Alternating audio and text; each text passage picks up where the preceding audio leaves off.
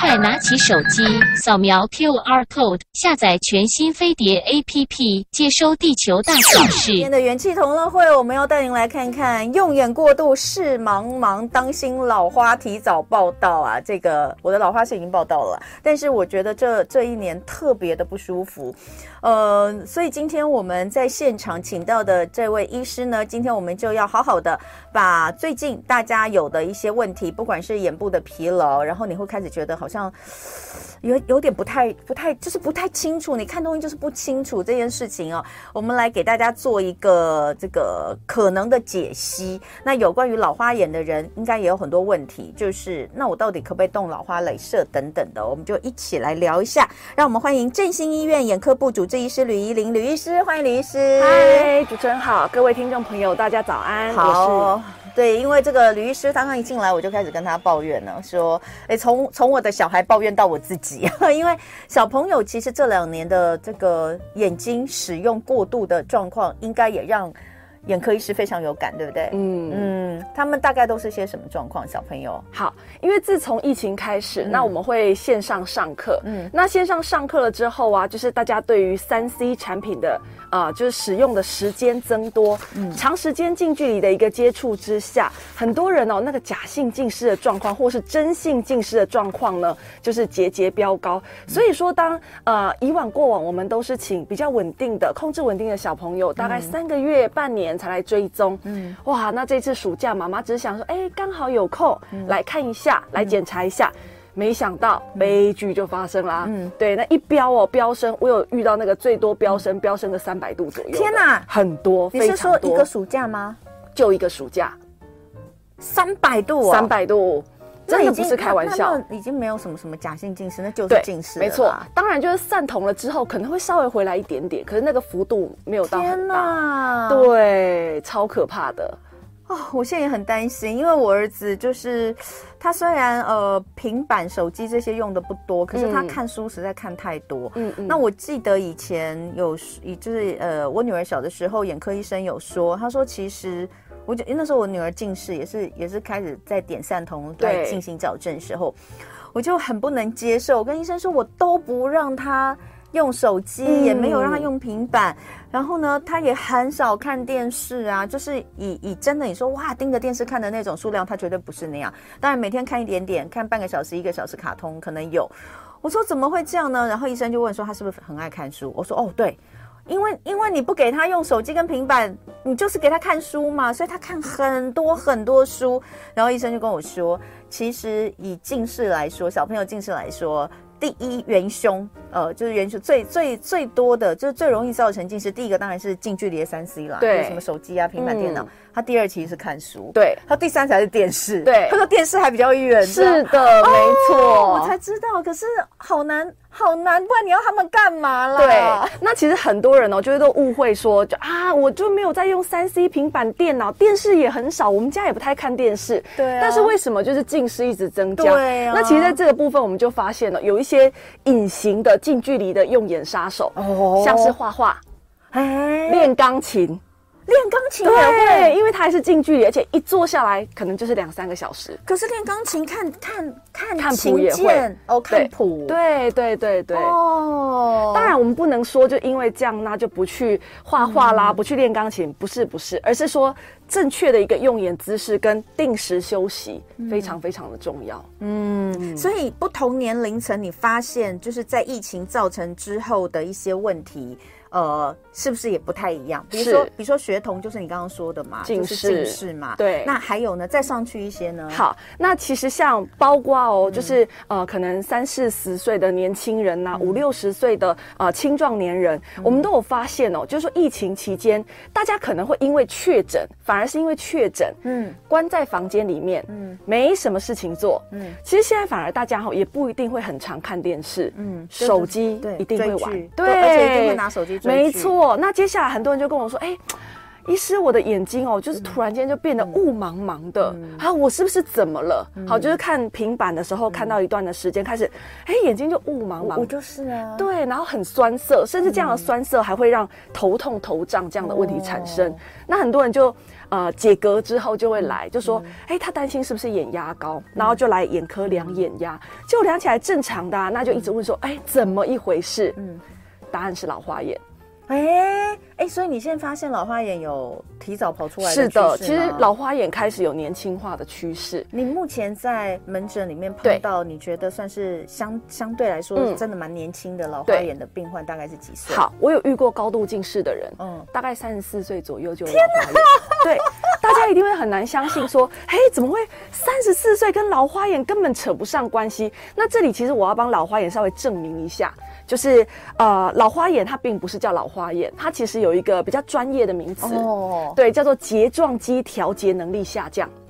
哦，哎，我觉得这个好好多。对对对，就跟他讲说，哎，你不是老花眼，这是睫状肌调节能力下降，大家心情都会比较好受一点，这样。对，那因为其实我们的眼睛啊，它其实是有个调节能力的。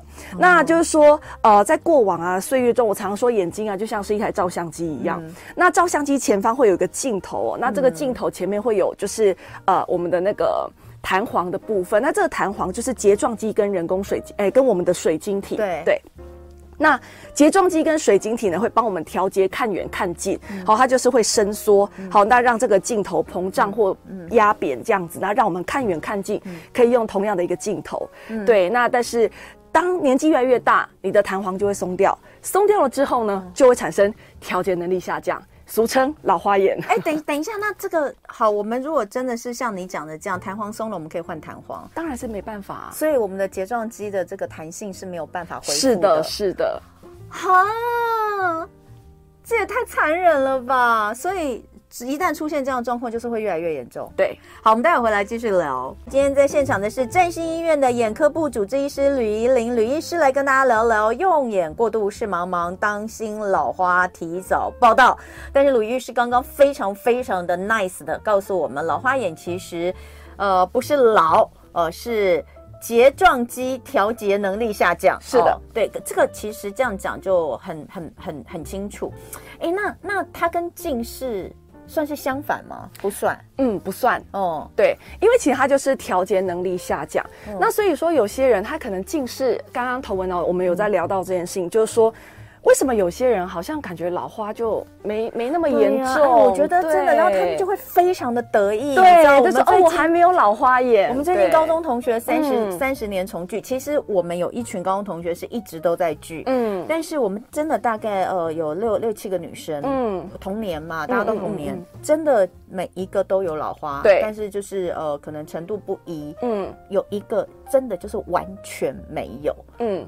那他就很很得意，你知道吗？你知道，看到他就很生气。我没有老花，怎么会？你们哎、嗯欸，你们哎哎，他会这样跟我们讲。对，就当我们把东西拿出来，然后拿很远的时候，他会说：“哎、欸，你们真你们这样真的很夸张，看起来就是很老的样子。嗯”对，所以我一直不懂为什么。好，因为如果今天当你的近视度数可能刚刚好就是只有大概一百度、两百度浅浅的近视度数的时候，你的调节能力开始下降，可是你有一个缓冲区间。其实这个缓冲区间每一个人都有。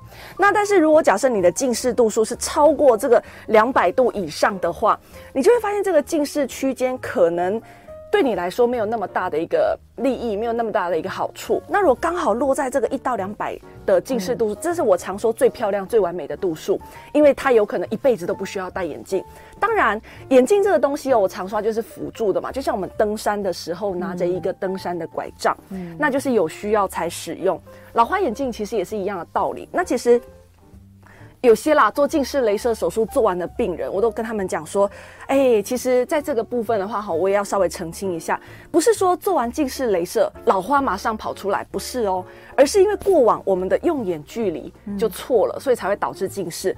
正确阅读距离本来就是大于三十三公分。嗯，对，拿太近，那自然你的、嗯、呃调节机就会必须要用更多的力气来做好对焦。那我还是听不懂啊！嗯、你说一两百度的近视，对，其实是最不容易让后面会有老花跑出来的。对，可是我还是不懂为什么，嗯、我听不出来这直接的这之间的关关系。因为其实我们的眼睛有它要对焦，就是当今天呢光线呢、啊、经过这个水晶体的折射，刚、嗯、好落在你的视网膜上的时候。你就可以看东西看得清楚。嗯，那调节能力下降其实是有一个一定的幅度的。那很多人都问说，哎、欸，那我想要知道我现在的老花眼的度数是多少？其实老花眼并没有真的所谓的度数。那通常眼科医师会告诉你说啊，你现在可能大概是五十度、七十五度、一百度。这个其实我们是有一点用估算估出来的。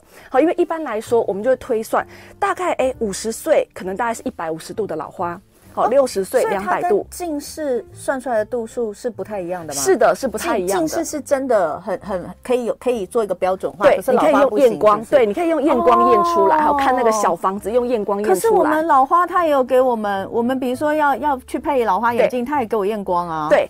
验光完了之后，会根据你的度数，那我们会下去做一个所谓的一个经验的一个调整。好，就是刚刚讲的哦，五十岁可能大概一百五十度，六十岁可能大概两百度，七十岁最多好到三百度，所以老花眼最多就是到三百度。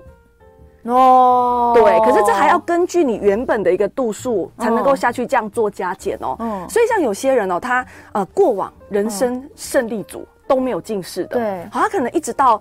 五十岁都还是呃远视五十度，那他就会发现他的老花提早来报道，因为他那个伸缩镜头的时候，它的幅度就没有这个幅度，没有这个缓冲空间，那所以他就会很明显。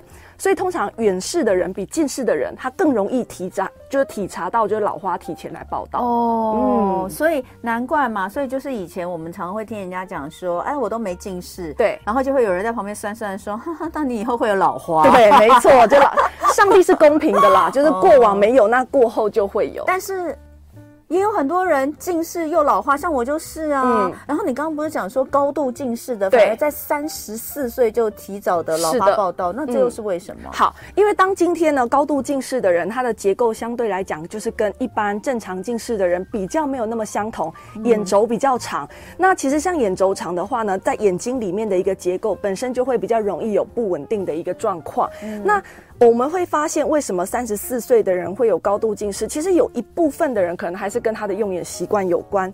那像这样子的用眼习惯呢，持续到可能三十几岁、四十几岁，因为习惯是很难改变的。嗯、那所以说，他的眼睛呢，就会比可能没有近视的人啦，或者说在正常度数以内的人，来的就是更厉害。嗯、那所以说，高度近视的人，因为用眼习惯的关系，他可能长时间都是拿很近很近，嗯、这是他的习惯的问题。嗯、对。那所以说，他的睫状肌，好，那种感觉像弹簧。你压缩压久了，或是你用久，你把它拉久了，它本来就比较容易会有松弛的现象一样。那因为我们刚刚证明过了，老花眼呢其实是调节能力下降，并不是真的老花，不是这件事情。对，那所以说，如何让你的呃眼睛的睫状肌能够保有弹性啊，这件事情就来的相对重要。嗯，所以这个很重要，而且这个应该是从年轻的时候就要做。哎，是的。哦，那怎么做啊？好，其实在这里的话有几个最简单的方式，因为我们不管怎么样，我们没有办法去让老花眼。好，就是完全不出现，这是完全不可能的，因为弹簧用久了本来就会松掉。可是真的有人没有啊？呃，但是过度的啦，那是一个过度的，就是说它只是多了一点点的缓冲空间。可是像我刚刚讲，是会有。是的，是的，是的，只是我等一下就要打电话给同学。对，只是报告时间的长短 前后问题而已。对，到最后还是都会有的。嗯，对，因为刚刚提到了嘛，就是说老花眼的度数。这个度数我们在估的时候，我们经验法则在估的时候，它会逐年增加。嗯，那呃到七十岁的时候，totally 大概就是三百度左右。那我们刚刚讲最不容易可能老花没有那么快来报道的人，大概是一两百度。可是等到他过了六十岁之后，他还是逐渐在往三百度走，所以还是会出现。所以应该这样讲，就是当你的近视是维持在一两百度的时候，应该说呃给你的缓冲时间会比较多。对，没错。对，因为可能。我觉得这还是跟一两近视一直维持在一两百度的人，他的用眼习惯是的有关，是是是相对好相对好的。嗯，那呃，然后那那这个当然近视这个超过两百度比较高的，甚至是我们说现在五百度就算高度近视。嗯，那这些人的用眼的状况可能就是大部分都比较近，对，或者是在比较暗的地方看，嗯，你的眼睛就会需要比较用力嘛，是的，对，你的调节那个就比较用力。像我最近，像我最近买了一台投影机，嗯，那投影机哦，一一投射出来的第一个动作，它一定是自动对焦，对，没错，它会这样抓抓抓，然后就抓了个最最清楚、最好的。其实我就在想，我们的眼睛可能也是那样，嗯，没错，就是我每一次的使用，其实它都在对焦，对。那如果说今天这个距离太近哦，其实是不是应该不适合的距离？嗯，其实它可能会比较辛苦一点，对，然后对焦，然后要帮你盯在那里，对，让你可以看得清楚。是的，好，所以这样解释应该会蛮蛮蛮了解。那至于刚刚就是讲到说，为什么没有近视的人老花会比较提早出来，这也是蛮奇怪。没有近视的人，他照理说他的用眼习惯应该是比近视的一两百多人更好。但是有可能没有近视人通常都还有一点远视，嗯，对不对？对，所以远视的话，我不知道哎、欸，因为我我自己身边没有远视的人，嗯、所以我不太知道，就是没有近视跟远视的人，他们的用眼习惯是是怎么样？他们他当然就是说，他们可能长时间近距离的用眼习惯比较没有像近视的人来这么多，所以他的眼轴没有增长，他的眼眼睛是属于正位眼的部分，就是是我们讲说保持的比较好的一个、啊、呃。状况对，那但是呢，因为一样嘛，它的。眼睛还是会有松松弛的现象，因为用久了就是会，就像长白头发一样，那是一个必然的结果。嗯，那既然说有这样子的一个现象发生的时候，在正视眼的状况之下，它少，它反而少了一点点的一个缓冲幅度，少了那个近视一两百度的一个缓冲幅度。所以说，当他的老花眼，他的调节能力开始下降的时候，他会非常非常敏感的知道，而且哦，对，了解了解，这个这样我就又更了解。对，好，所以大概解释很清楚了，因为最常有人问的就是。就是哎，是不是近视？呃，就是呃没有近视的人，或是远视的人就，就这个比较不容易有老花眼，或者是容易提早报道等等的。那呃，刚就讲，所以我们要做的其实是要延缓它的出现。对，那延缓它的出现，一定跟你的。眼睛的使用方式有关，没错。那我们怎么样？我们平常可以做一些什么？说或是，当然除了呃除了用眼这个部分一定有会讲怎么用眼之外，有没有其他的方式可以让我们眼睛的睫状肌的调节能力不要下降的那么快？嗯嗯。好，在这个部分的话，其实我们常讲生活中的保养啊，非常的重要。嗯、那当今天没有办法去改变掉这个进程的时候，我们要做的就是保养。嗯、那保养的话呢，有几个原则。对，第一个当然就是减少用眼。嗯、那当然，这个在某些状况之下，例如说工作啦，嗯、例如说呃念书啦，我们当然不可能就是真的就是都不要去看，嗯、不要去做，不可能。嗯、那所以我们能够做的事情就是，哎。一段时间之后，让自己好好休息一下。嗯、那这边的话，要提供一个二十二十二十法则，嗯、就用眼好近距离用眼二十分钟之后，嗯、往二十公尺外，当然不是真的要二十公尺外，嗯、就是对远一点的地方。看东西二十秒，好，就是让你的眼睛呢可以稍微放松一下，好，看远放松，让它稍微放松一下。嗯，再来第二个方式，热敷。其实热敷我真是个好东西。好，那当然，如果假设说有呃过敏性结膜炎呐，好，那或者是说呃眼睛可能比较容易会有一些痒的现象的人，热敷可能会让它比较不好受。不然其实大部分的人热敷都是会有帮忙的，包括像干眼症的人，如果热敷的话，好，可以让我们的皮脂腺分泌的比较均匀，减少干眼症的不适感。那在老花眼的人身上呢，热敷哈就像是我们今天运动跑完马拉松之后，我们冲热水或者是泡热水澡，会让我们的肌肉有所放松一样。嗯、这些情况呢，都能够让因为调节能力下降的睫状肌得到一点短暂的一个舒缓。嗯，对。然后还有就是点人工泪液也是一个方式吗？是。那点人工泪液的话，我最常说，其实除了补充泪水以外，最重要是当我们点完之后，我们会做一个动作，嗯，闭上眼睛休息一下，嗯、那眼睛可以稍微转一转。嗯、好，那但是呢，呃，有一个我就比较没有那么推荐，就是眼睛按摩。嗯、那为什么说眼睛按摩比较不推荐？因为有时候如果当我们力道没有抓好，或是位置不对的话，嗯、比较怕呢会让眼睛就是产生一定程度的挤压。嗯、那一定程度的挤压，其实对整个尤其眼前房来说，就是包括角膜啦，哈，包括、嗯、呃前面的一个前房的部分啦，相对来说比较没有那么好，因为它会有一个变形的一个状况。哈、嗯，那其实像我们的指节在碰到我们的眼睛的时候，那个力道是非常非常大的。对，因为如果我们去做脸的时候，他会帮我们按摩眼睛嘛。我很久没做脸了，嗯、但是以前我记得他他帮我们按摩眼睛的时候，对，当然呃他会说。我们都知道，就是我们不要让眼部、呃、眼部周遭的皮肤因为比较细、比较薄，所以呢，他们都会用很轻的、用点压的方式去按，嗯、点压的方式去按，才不会让它拉扯产生细纹嘛。纹。可是，在比如说眉骨、眼睛的上面、眼窝的部分，哎、嗯，他们好像就会按的比较用力一点。大力一点所以这个其实是不太好的，对不对？呃，如果说只是在眉骨、在骨头的地方，那不要。可是眼窝，哎，眼窝不要，就不要，对，对对没错、哦。所以如果说你也常常在按摩自己的眼部的话，其实是可以听一下，其实热敷就够了。是的，热敷最好。嗯、那人工泪液。以前早年我们也听过一一个说法，就是不要点太多。好，说什么点了之后，最后你会自己没有办法分泌泪水，嗯，会这样吗？不会。嗯。那这个道理其实我也常讲哦。其实像我们平常我们口渴的时候，我们会做一个动作，就是喝水补水。嗯。那但是呢，我们不会因为喝水这个动作，我们的口水不再分泌，不会有这样的现象。对。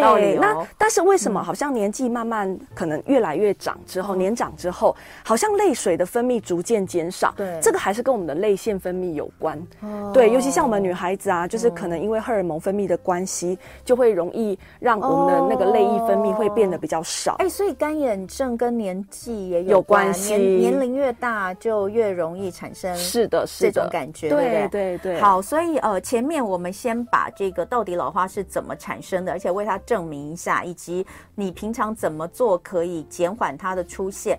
等一下回来就要关心最。关心的就是老花镭射到底要不要做？嗯、好，今天很重要，很重要。我们的元气同乐会单元要关心大家的眼睛。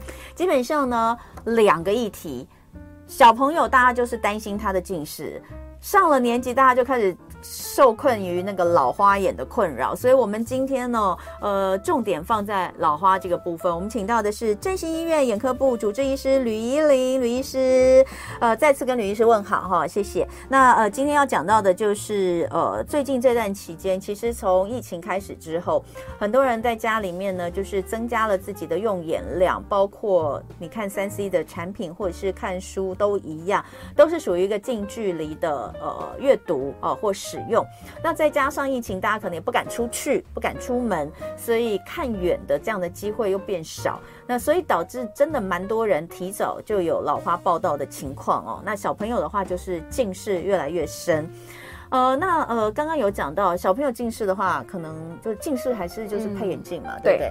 那老花眼镜到底需不需要配？嗯，好，那这个就是刚刚有提到，其实有需要就还是要配。嗯，那像有些人他已经习惯养成了，就是习惯拿东西看看东西就是要拿很近，嗯、他才会觉得这样对的对焦对的好或看得清楚。嗯、那这是一个习惯的问题。如果假设老花眼真的有提早出现，或者老花眼睛困扰到看书啊或是生活的部分，我还是会。觉得老花眼镜是有必要的，因为如果假设你不去配，那你一直。啊、呃，眼睛眯眯，试图要让睫状肌去作用，那它当然就会很容易累。就像我们跑八百公尺，跑到最后，我们其实已经都在用意志力在做奔跑的一个状况之下，嗯、其实你在这个时候，你的肌肉它其实是更用力的。嗯、对，那后续它可能会造成乳酸堆积的问题啦，嗯、或者让你疲劳的状况就会更明显。嗯、所以有时候就是在家里看了一整天的电视，然后看到最后，你会觉得真的是头痛、头胀到非常不舒服。嗯、其实这个就是跟你的睫状肌一直过度用力有关。嗯。嗯，那呃，老花眼镜的配，我有时候觉得好难配哦，因为我记得我第一次。配老花眼镜，他好像就是把我配的度数太深了，深对，那我就看了觉得有点吃力。然后那个眼镜好像就说没关系啦，反正你迟早要这个到这个度数的，就是说你就先配。比如说我那时候可能一百五好了，嗯、他就给我配两百，嗯，或是我一百之后还配了一百五，我忘记了，嗯。但后来戴了几天之后，我真的觉得不舒服，不习惯。然后我好像有问你的意见，嗯、就说呢没有这样的，所以我就回去就请他再帮我调回来，对。那呃，有些人比较麻烦的是，他还有近视，嗯，所以他看远跟看近都需要近，就是眼镜的辅助。对，我们就常听到什么看远看近一副搞定，嗯，就是多焦镜片。你会建议有近视又有一点老花的人配多焦镜片吗？其实多焦眼镜哦，它确实是一个因为很新的科技，那也可以帮助我们生活中就是产生一些便利啦。就是说不用说，哎，远的一副，近的一副。可是注意哦，并不是每一个人都适合多焦点。哎，真的吗？因为多焦点的话，它层它会有一个所谓的层次的部分。那有些对有些人真的很敏感，就很容易晕晕。对。这样的人其实他多焦点不一定带的习惯，他反而会觉得因为这个多焦点的关系，让他觉得天旋地转哈，容易会有晕眩的一个问题。嗯、那所以说，真的还是要看个人的使用习惯。嗯，那一般来说，如果假设是近视眼的人，我们可以先由降度数，好，就是说，例如说，哎，可能近视三百度啦，嗯、那近视三百度的人，他可能大概六十六十岁左右，那有一个老花眼的现象，他就把他的眼镜度数稍微往下调。对，就是下调个可能大概一百七十五度到两百度左右。嗯，对对对，什么意思？你是说看远的一副，看，看近的一副？哦，你你还是建议两副分开吗？假设他会昏的话，如果会昏的话，可能最直接的方式就是还是把它分开。嗯、哦，哎，那你知道上一次哦，上一次我我去眼镜行帮我女儿配眼镜的时候，嗯、我就跟她讲到这个老花眼对眼镜的部分。他就说，因为我我其实没有什么近视，对，可是我就是会这一两年我就会觉得不舒服，嗯，看东西，嗯嗯嗯。上次我去找你检查嘛，对，你不是帮我检查之后，我就一直怀疑我眼睛是不是出什么问题，对，然后你就说真的没有，真的没有状况，真的没有状况。可是我就我还是觉得我会看不清楚，哎，雾雾的，或者是。呃，或者是就是觉得呃，就是就是看不清楚，我也不知道讲什么。你你说近视好像也不是，但就是看不清楚，就是看不清楚。哎呀，我这样子形容实在是很不负责任，但真的就是看不清楚。好，后来呃，后来他就说我应该是有一些散光，对。我那个是散光造成的，所以他就帮我去验了一下，散光跟近视一样是可以精确抓出度数的，对不对？对，他就帮我验一下，哎，我有一只有散光，另外一只没有。他说可能就是这样会让我觉得我有一只眼睛特别的不不不清楚，对，所以他就建议我配多焦。对，他说呢，我可以，他说因为你你你你如果他的意思就是说把上面，因为通常老花的部分那个多焦会放下面，对，对不对？他说你上面就。就让他用散光的镜片，嗯，他说这样的话你看东西也会比较清楚，只是你就是要一直戴着眼镜。对，像这样子，如果是这样，你会建议吗？对啊，那其实哦，散光这个东西啊，其实大家对它的容忍度不一。那尤其是浅浅的散光度数的人，我们不一定会去配散光的一个眼镜。对，对，因为其实我们人对对散光的忍耐度是、嗯、呃很。就是包容力是比较大的。嗯、那到底什么叫散光呢？就是说，哎、欸，其实眼睛表面呢，它会有一个曲度分布的一个部分。那散光的话，最直接来说，如果假设我们有个时钟哈，从一到十二、嗯，那正常来讲，如果没有散光的人，他从一到十二那三百六十个刻度，他都可以看得非常清楚。嗯，可是有散光的人呢，他可能是大概五点到七点的方向，或是。呃，十点到十一点的方向，就是某一个角度，它就会比较模糊一点点。嗯、所以说，像为什么眼镜就会有分近视眼镜啦，好、嗯，那还要加配散光啦。那有些人不用配散光。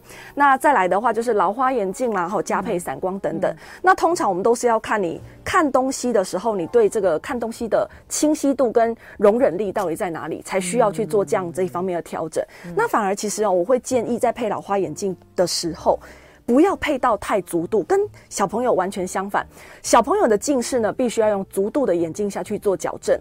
但是呢，呃，可能成人的眼镜在配上面，我们会稍微稍微降度一点。你你讲是成人的近视也是吗？对，没错，就是会稍微降度一点，为的就是让它有一个所谓的缓冲空间，嗯、不要给睫状肌造成太多的一个负担跟压力。所以小朋友的近视，你就是一定要，要足度配。对，但是大人的不管是老花或是近视，其实都可以降一些。是，我会帮忙降一些。哦，那有些是真的。如果假设有配不好的状况来到眼科，会发现我们会做一件事：散瞳。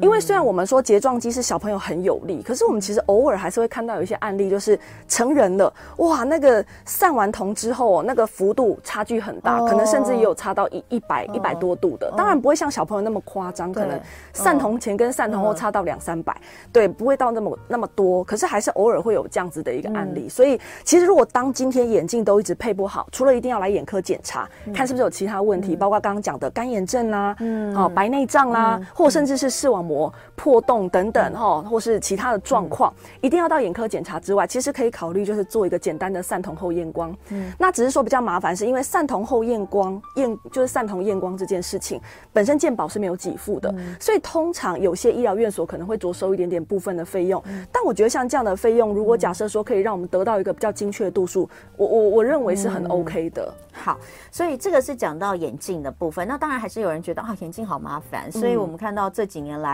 老花镭射一直在被大家讨论。对，那老花镭射跟近视镭射，它的原理是一样的吗？是的。哦，对。那镭射那为什么又有听到一种说法，就是老花镭射它？它能够矫正的呃精确度好像没有近视雷射来的那么好，是不是这样？是。嗯、那其实老花目前啊，目前的做法在老花雷射上，我们其实是利用我们两个眼睛哈、啊，会有一个所谓的调试的一个作用，嗯、来达到就是好像哎可以看远看近得到一个缓解。嗯、那通常我们的做法呢，其实老花雷射跟近视雷射是一样的。那一个眼睛哈，就是你的好眼，通常都是好眼，嗯、会帮你做足度的矫正，好、嗯、让你可以。看远清晰，嗯，那在另外一个叫做非优势眼，就是不是好眼的部分呢，嗯、我们通常会做一件事，就是可能稍微预留一点点度。所以刚刚我们提到了嘛，嗯、老花眼呢，它可能大概是一百度到三百度之间，嗯，那所以说我们可能会大概调整个一百度到一百五十度，嗯，好，那让它有一个像这样的落差。那大脑是很聪明的哦，它会去做所谓的一个调试，就是让你的两个眼睛去达到一个平衡，嗯，对。那为什么我说就是老花镭射也并不是每一个人都适合，因为。有些人他可能连多焦点的眼镜哦，这样子一点点的，呃，调整都不习惯了，oh. 所以老花眼眼的镭射也不一定是每一个人都会很适应了。那近视镭射不是也一样？是近视镭射也一样哦。Oh, 所以不是说老花镭射比较不好，嗯，而是说对于某些人来说，可能镭射治疗你的眼睛这件事情比较不适应，你就不适应。嗯，那那老花镭射它的。嗯，现在你们也都在做老花镭射吗？哎，我们我我我我自己本身是没有在做。对，那那目前看起来就是呃，因为因为老花镭射很多人都在问，比如说近视镭射可以打完之后你会看还剩下几度？对，基本上是可以达到完全一度，就是完全没有近视嘛，甚至是不是还可以打更多一点？就帮你打到有点远视有可能？哎，通常我们比较不习惯这样，就是打到刚好嘛。嗯，比较习惯会这样。那老花镭射呢？老花镭射就是会留一点点的度数，可能大概七十五度到一百五十度，还是会留。对，所以那这样子我也可以理解了。所以也不是说他他没有办法完全矫正，对而是一般大家的做法会想预留一点。对，哦。那这样听起来老花镭射还不错哦。呃，可是就是像我刚刚提到的嘛，因为老花镭射你可能呃，例如说我在现在这个 moment，好、哦，可能大概四十五岁左右，那我预留个大概五十度到七十五度，好，也许我的老花会延后来报道，但它终究是会来的。那随着年纪越来越大，你的老花眼的幅度是越来越高，所以说可能当我今天我的老花眼度数，假设我在估算我在配眼镜的时候，我可能估算大概是两百度左右，他就会发现，哎，我做这个老花镭射怎么好像效果又变差了，就是我老花又跑出来了。因为老花它是一个过程，它不是一个结果。近视不会吗？比如说我十十五年前做的近视镭射，嗯、我十五年后近视不会再跑出来吗？稍微会有一点点回退的现象。对啊，但是但是你的意思是老花会更明显的，很早就来就感受到它又开始。是，尤其是做完近视镭射之后，因为你的对焦。重新又改变了，又变回正视眼了嘛？就是你的呃光距会落在你的视网膜之上，所以这个时候当你开始哎老花眼产生的时候，那个调节幅度又下降，会非常的敏感。因为我有做过近视雷射，嗯、对，所以呢，很多人会想到说，哎，我做过近视雷射，我能不能再做老花雷射？第一个想到就是，哎，我眼睛已经被切开过一次了，嗯、我还可以再被切一次吗？如果厚度够跟条件够的话，还是可以，是可以，就是经过检查是可以，对，对对，但是。但是如果哦，这个是指能不能做？对。但是愈后的状况的话，嗯、近视雷有做过近视雷射的人，在做老花雷射的效果是不是会比较比没有做过近视雷射的人来说会比较不好？当然，因为你的眼睛毕竟之前那个光学的表面毕竟是有已经有遭有遭受过一次的处理了。哦、对。那老花雷射不能就是把度数完全都不要留吗？呃，这样就没有意义了。因为后面为什么会没有？嗯你你说的度对。留是留老花的度数哎，但是问题是你的，例如说，假设做过近视雷射手术，也许、啊、好，假设说，哎、欸，我可能二十二十五六岁做的，对。那那时候做完，我把我的五百度近视通通拿掉了，那也拿得很漂亮。嗯、好，那到最后呢，哎、欸，可能慢慢的到了五十岁左右，开始会觉得，哎、欸，开始有一点点大概七十五度或到一百度的近视的状况。哎，一百呃老花啦，说错了，对，一百度的老花眼的状况。好，那这时候我去做一个老花镭射，对，那在这个当下我是一百度啊，可是我年纪还是会渐渐的增长，我的调节能力还是持续的下降，所以说等到我年纪再大的时候，哎，我又会变成。对，就不够用啦。那但是呢，你你你度数就是只有这么的多，你可能回退回退一点点，那你再去啊、呃、做一点老花镭射去做一个调试，嗯、就是我们刚刚讲的嘛，调试的部分，你没有办法持续不断的做啊。嗯，对。有限，空间有限。OK，好，待会继续聊。来，我们今天来聊有关于老花眼的部分哦。哎，真的是。真的是有点、有点、有点难度哦，嗯、就是因为又同时又有近视，嗯、那又有老花，嗯、那你在算那个做完之后的效果，其实是要用度数来这个正负这个抵消哦，这真的有点困难。对，刚刚这个今天在现场的振兴医院眼科部主治医师吕一林吕医师，后来用画的给我看，我终于比较能够理解哦，用讲的还真的比较难理解，嗯、因为你要。你要把近视跟老花分开分开看，对，好，那所以呃，所以难怪就是有很多人觉得说老花镭射它的做出来的效果怎么感觉没有没有近视镭射那么好，因为近视镭射是你会突然间觉得哇，我重见光明了，嗯、我都不需要用。嗯嗯那个什么就看得好清楚，可是而且而且可以延续蛮久的。像我记得我是三十岁的时候做近视雷射，嗯，你看这十多年来其实都没有什么太大的对。可是老花也是有人说做完之后马上没两年又觉得老花又跑回来，其实就是你刚刚讲的嘛。对，那还有人说。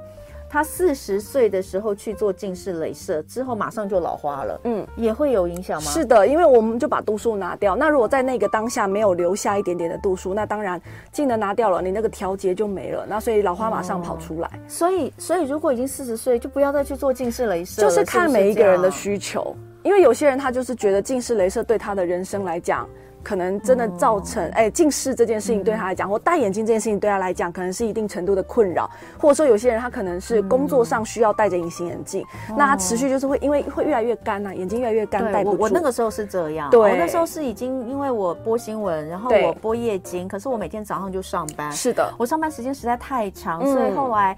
医生说我的那个眼眼球的微血管都增生，增生。他说你不能再，他就要求我必须要戴眼镜，可是我不可能戴眼镜播新闻嘛。对，所以后来才去做了近视雷射，所以是需求的问题。对，那嗯。所以老花镭射要不要？第一个就是，那我们这样听，好像近视镭射早做早好，哎，当然，对不对？嗯，哦，真的是早做早好，不要太晚做，对。因为你太晚做，其实应该就是说你的眼睛其实已经用太久了，对，所以你的弹性渐渐下降，所以你做完，你就算把近视镭射拿掉，可是你很快的，你的老花会跑出来，你会觉得很困扰，嗯，所以早做早好，嗯，然后再来就是呃，不管之前。